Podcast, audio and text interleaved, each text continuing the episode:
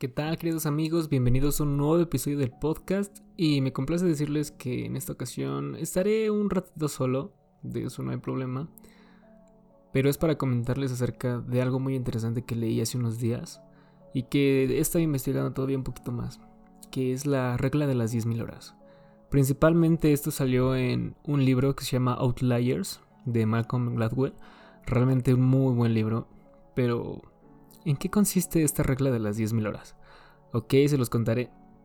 Básicamente es que en su libro este escritor habla de un experimento que se hizo, bueno, más que un experimento, una investigación, en la Academia de Música de Berlín. Realmente este es un lugar muy, muy importante porque las personas que van ahí pues, realmente en la música son muy picudas. ¿En qué consistía esto? Ok Después de que los alumnos llevaban varios tiempo ahí, los dividían en tres grupos. En el número uno estaban los excelentes, o sea, personas que ya podían hacer un solo en bandas realmente reconocidas mundialmente. En el segundo están los buenos, o muy buenos, que básicamente son personas que, se, pueden entrar a estas bandas pero no pueden hacer un solo, o sea, estas orquestas, a todo lo relacionado con el mundo musical. Y en tercer lugar está quien él describe como los demás. Son buenos, sí, pero pues no están al nivel de los otros dos. O sea, ya por el hecho de estar en esta academia, realmente quiere decir que, son muy, muy, muy dedicados y buenos en su instrumento.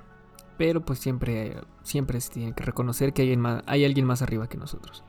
Ok, después de dividirlos en todo esto, se, se investigó sobre su vida sobre a qué edad empezaron a tocar el instrumento, cuántas horas le dedicaban a la semana, eh, todo eso, tanto preguntarles a ellos como a su familia. Y a lo que llegaron es que las personas que están en el grupo de los excelentes, o sea, el más alto, le han dedicado mínimo, mínimo 10.000 horas de estar practicando su instrumento. El segundo grupo de los muy buenos han dedicado entre 8.000 y 7.000 horas y el grupo de los buenos, o sea, ya el más bajo de ellos tres, le han dedicado apenas 4.000 horas. Así que realmente uno se preguntará, ¿cuántas son 10.000 horas? O sea, ¿cuánto tiempo tengo que dedicarle a diario? Bueno, pues matemáticamente se ha establecido que para llegar a esas 10.000 horas tienes que dedicarle 4 horas diarias, de lunes a domingo, durante 10 años de tu vida para llegar a esa meta de las 10.000 horas, ya querer eso quiere decir que eres realmente una pistola en, en tu área. O sea, realmente quien llega a esas 10.000 horas es alguien de admirar y está muy, muy, muy interesante. Eso es lo que dice el libro, realmente está muy bien y no solo aplica para la parte de la música. También, o sea, por ejemplo, Bill Gates, o sea, él cuando empezó a desarrollar Microsoft, ya llevaba más de 10.000 horas invertidas en la programación. O sea, así te lo estoy diciendo, si quieres investigar más acerca de eso, te recomiendo el libro de Malcolm Gladwell.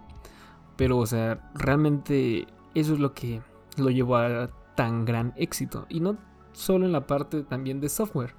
También, por ejemplo, el grupo de los Beatles estuvo, estuvo por muchos años tocando constantemente en el primer bar, en el primer bar que les abrió las puertas y cosa de 5 horas, 6 horas, 7 horas, dependiendo qué tanto le estaba pidiendo a la gente, ¿verdad?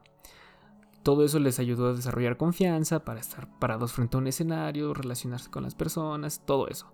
Realmente eso quiere decir muy bien que la práctica hace el maestro. Pero pues ya, esas son personas de nivel estratosférico.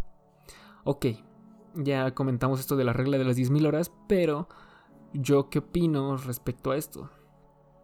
Sí, tiene mucha razón.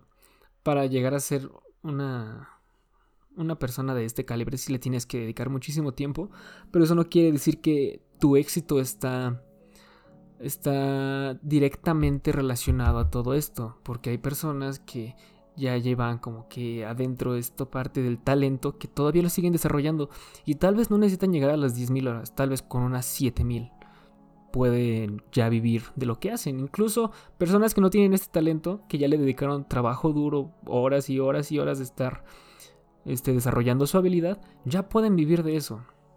Realmente la meta de las 10.000 horas es algo que yo igual me estoy proponiendo, que es muy bueno y recomiendo que muchos de ustedes igual se propongan.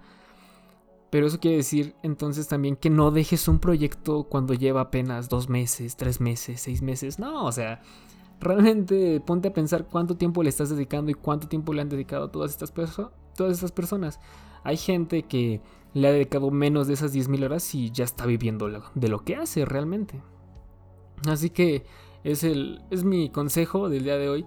Créanme, dedíquenle tiempo a lo que hacen, no simplemente se queden con que, ah, sí, voy a hacer esto. Porque si no, también caeríamos en este término del crack mental, que simplemente es estar diciendo que vas a empezar un plan y eso te hace sentir bien.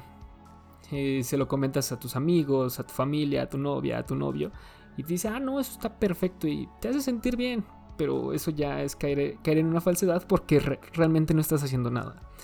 Y eso de caer en crack mental, de hecho por eso se llama así, porque genera como esa sensación que quieres seguir manteniendo y manteniendo y manteniendo, pero no haces nada. Así que estarías mintiéndote a ti mismo. Bueno, eh, básicamente eso es todo lo que quería compartir.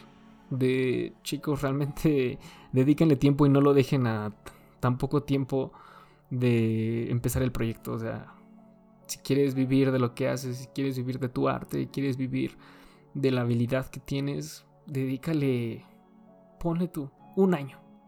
Un año, dedícate a aprender, cosa que tenemos que estar aprendiendo todo el tiempo, pero dedícale un año y tú vas a ver los cambios. O sea, realmente vas a notar cuántas personas te están siguiendo, cuántas personas te buscan, cómo has estado mejorando, qué tanto valor le puedes dar a eso.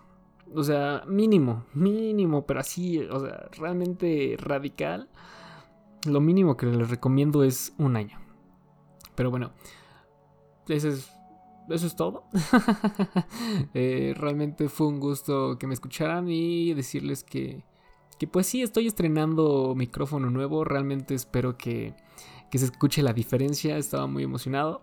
y ese también es un tema que quiero abordar en otro podcast, el estarte recompensando. Pero bueno, ya fue todo. Eh, yo aparezco en mis redes como rt.crimson por si tienen curiosidad de saber qué es lo que hago además de los podcasts. Ha sido un gusto estar con ustedes el día de hoy y recuerda, yo confío en ti.